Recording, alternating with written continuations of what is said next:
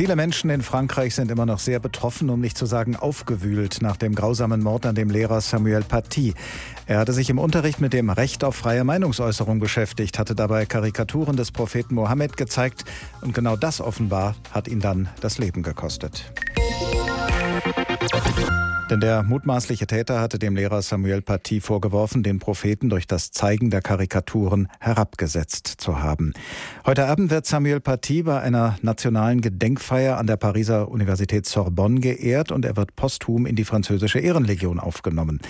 Seine Ermordung hat auch hierzulande die Frage aufgeworfen, inwieweit Lehrerinnen und Lehrer unter Druck geraten und radikalen Anfeindungen ausgesetzt sind, wenn sie im Unterricht Werte wie Toleranz und Meinungsfreiheit vermitteln. Manche Lehrkräfte, so hat es Peter Meidinger, der Vorsitzende des Deutschen Lehrerverbandes hier bei uns in HR Info gesagt, behandeln kontroverse Themen aus diesem Grund gar nicht erst im Unterricht. Wir haben aber natürlich auch die Schüler, die sagen, oft mit einem entsprechenden Migrationshintergrund. Wir wollen den Film Schindlers Liste nicht sehen. Wir haben eine ganz andere Vorstellung äh, von dem, was der Geschichtslehrer sagt, wie äh, die Schuldfrage oder wie der Nahostkonflikt dargestellt wird. Auch die Publizistin und Islamwissenschaftlerin Lamia Kador hat solche Erfahrungen gemacht und sie hat so viel Hass und so massive Bedrohungen zu spüren bekommen, dass sie sich von ihrer Tätigkeit als islamische Religionslehrerin beurlauben ließ. Inzwischen arbeitet sie wieder als Lehrerin in Nordrhein-Westfalen und sie setzt sich weiterhin ein für einen liberalen Islam. Guten Tag, Frau Kador. Hallo, grüße Herr Glatt. Von wem wurden Sie denn bedroht? Von Schülern, Eltern oder von Menschen, zu denen Sie gar keine Verbindung hatten? Also neben meiner Lehrertätigkeit bin ich auch noch äh, Publizistin und damit durchaus eine Person des öffentlichen Lebens und werde eigentlich im Moment regelmäßig eher von Rechten bedroht. Lange Zeit davor aber eben auch von Islamisten. Also weil ich sowohl in der, auf der einen Seite als auch auf der anderen Seite, und ich will bewusst sagen, auf den extremeren Seiten, ähm, ziemlich angefeindet werde für meine Position, die ich durchaus in der Mitte dieser Gesellschaft verorten würde. Manche Lehrkräfte, vielleicht sogar viele Lehrkräfte, denen es ähnlich ergeht wie Ihnen, vermeiden es dann im Unterricht, bestimmte kontroverse Themen zu behandeln. Halten Sie das für den richtigen Weg?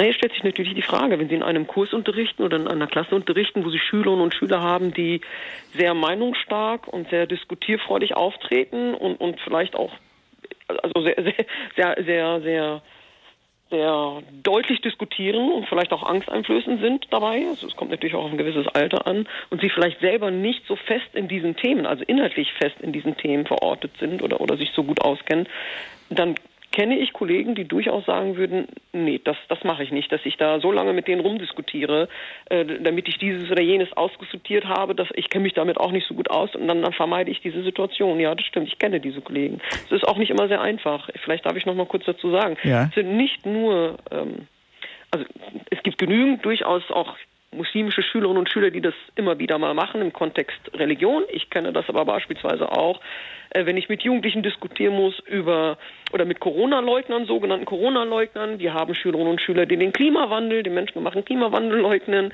Wir haben zum Teil christlich-fundamentalistische Schülerinnen und Schüler, die mit der Evolutionstheorie ein Problem haben und mit denen wir das auch, auch ausdiskutieren müssen. Also Schülerinnen und Schüler werden zunehmend diskutierfreudiger und vielleicht auch ein bisschen angriffsfreudiger, wenn ich das mal so formulieren darf. Kann man denn dann irgendeine Art von Unterstützung organisieren, so im, im großen Rund der Schulgemeinde, dass äh, Lehrkräfte dann nicht äh, entmutigt werden durch so einen äh, Gegendruck, den sie bekommen? Denn wenn sie sich dann zurückziehen, äh, ist das ja wahrscheinlich auch nicht im Sinne der Sache. Nein, nein, der Rückzug geht natürlich gar nicht. Und ich glaube auch nicht, dass, dass Lehrerinnen und Lehrer wirklich Schutz brauchen. Ich glaube, was wir schon brauchen, ist, dass wir argumentativ stark sind in der Haltung, die wir da vertreten und den Inhalten, die wir da vertreten. Also wir müssen uns ziemlich gut auskennen in diesen Dingen. Ich kann nicht über den Antisemitismus reden und den Antisemitismus im Unterricht behandeln, wenn ich nicht mich wirklich gut auskenne im Nahostkonflikt, in der Geschichte Israels, in unserer deutschen Geschichte, in der Religion des Judentums und so weiter. Also das, das muss ich dann in der Tat auch voraussetzen, denn Jugendliche sind nun mal inzwischen auch, äh, bilden sich auch über Medien, bilden sich ebenfalls über unterschiedlichste Kanäle und die haben eben auch ihre Meinung. Und ich finde es aber auch richtig, ehrlich gesagt. Vielleicht muss ich da auch nochmal eine Lanze für junge Menschen brechen. Natürlich nicht für Extremisten, ja, aber trotzdem auch für junge Menschen, die sagen, ähm, sie haben gerade in ihrer Aussage dieses und jenes gesagt, ich finde aber, das ist nicht richtig. Natürlich erwarte ich, dass dann ordentlich diskutiert werden kann. Ich kann aber nicht mehr als Lehrerin erwarten, und so stelle ich mir auch die Schule der Zukunft übrigens nicht vor, äh, dass ich da weiterhin Frontalunterricht leite, dass ich weiterhin sage, so was ich sage, bleibt unwidersprochen, sondern ganz im Gegenteil. Der Mehrwert des Unterrichts besteht ja gerade darin, in einem geschützten Raum mit jungen Menschen pädagogisch arbeiten zu können und auch brenzlige Themen logischerweise oder heikle, heikle Fragen ansprechen und diskutieren zu müssen. Sie haben sich ja viel damit beschäftigt, wie Jugendliche dazu mhm. kommen, extreme Positionen zu entwickeln, wie bei Jugendlichen zum Beispiel Antisemitismus entsteht. Ja. Wie schwierig ist das, eine solche Entwicklung, die man ja vermeiden und verhindern sollte, in den Griff zu bekommen? Das wäre ja auch wichtig für Lehrkräfte, das zu wissen, um im Unterricht entsprechend agieren zu können. Also tatsächlich glaube ich, ist es sehr wichtig, dass man als, als Lehrer und gleichzeitig eben auch als Privatperson eine bestimmte Haltung, eine demokratische Haltung vertritt und für die auch eintreten würde und auch weiß, warum man diese Position vertritt, warum ich mich für Meinungsfreiheit stark mache, warum ich die Gleichberechtigung der Geschlechter gut finde und auch dafür einstehe und warum ich, äh, weiß ich nicht, das Recht auf freie Persönlichkeitsentfaltung, auf Religionsfreiheit, es gibt ja genügend demokratische Werte, die wir hier zu vertreten haben. Äh, da, da muss ich schon sehr sicher sein darin. Wenn ich das selber anzweifle oder selbst darin nicht ganz so sicher bin, dann bringt mich ein, bringen mich ein, zwei Fragen möglicherweise aus meinem Konzept. Das, das sollte möglichst nicht passieren. Das heißt also, die, die eigene Vorbereitung, wenn man so will, ist natürlich wichtig, gerade bei politisch brenzligen oder sehr komplexen Themen. Eben Stichwort Antisemitismus, Stichwort Nahostkonflikt, Stichwort US-Außenpolitik, Stichwort Corona. Also alles, was wir mit Krisen als Krisen bezeichnen in unserem Diskursen. Die Flüchtlingskrise, ähm, die Euro-Krise. Das sind alles Themen, die ja auch im Diskurs, in der Öffentlichkeit hoch umstritten sind und viel diskutiert werden und gerne auch mit Fake News irgendwie belegt werden. Und das halten wir in der Schule oder müssen wir in der Schule andauernd aushalten. Und diese Diskussionen sind ständig da.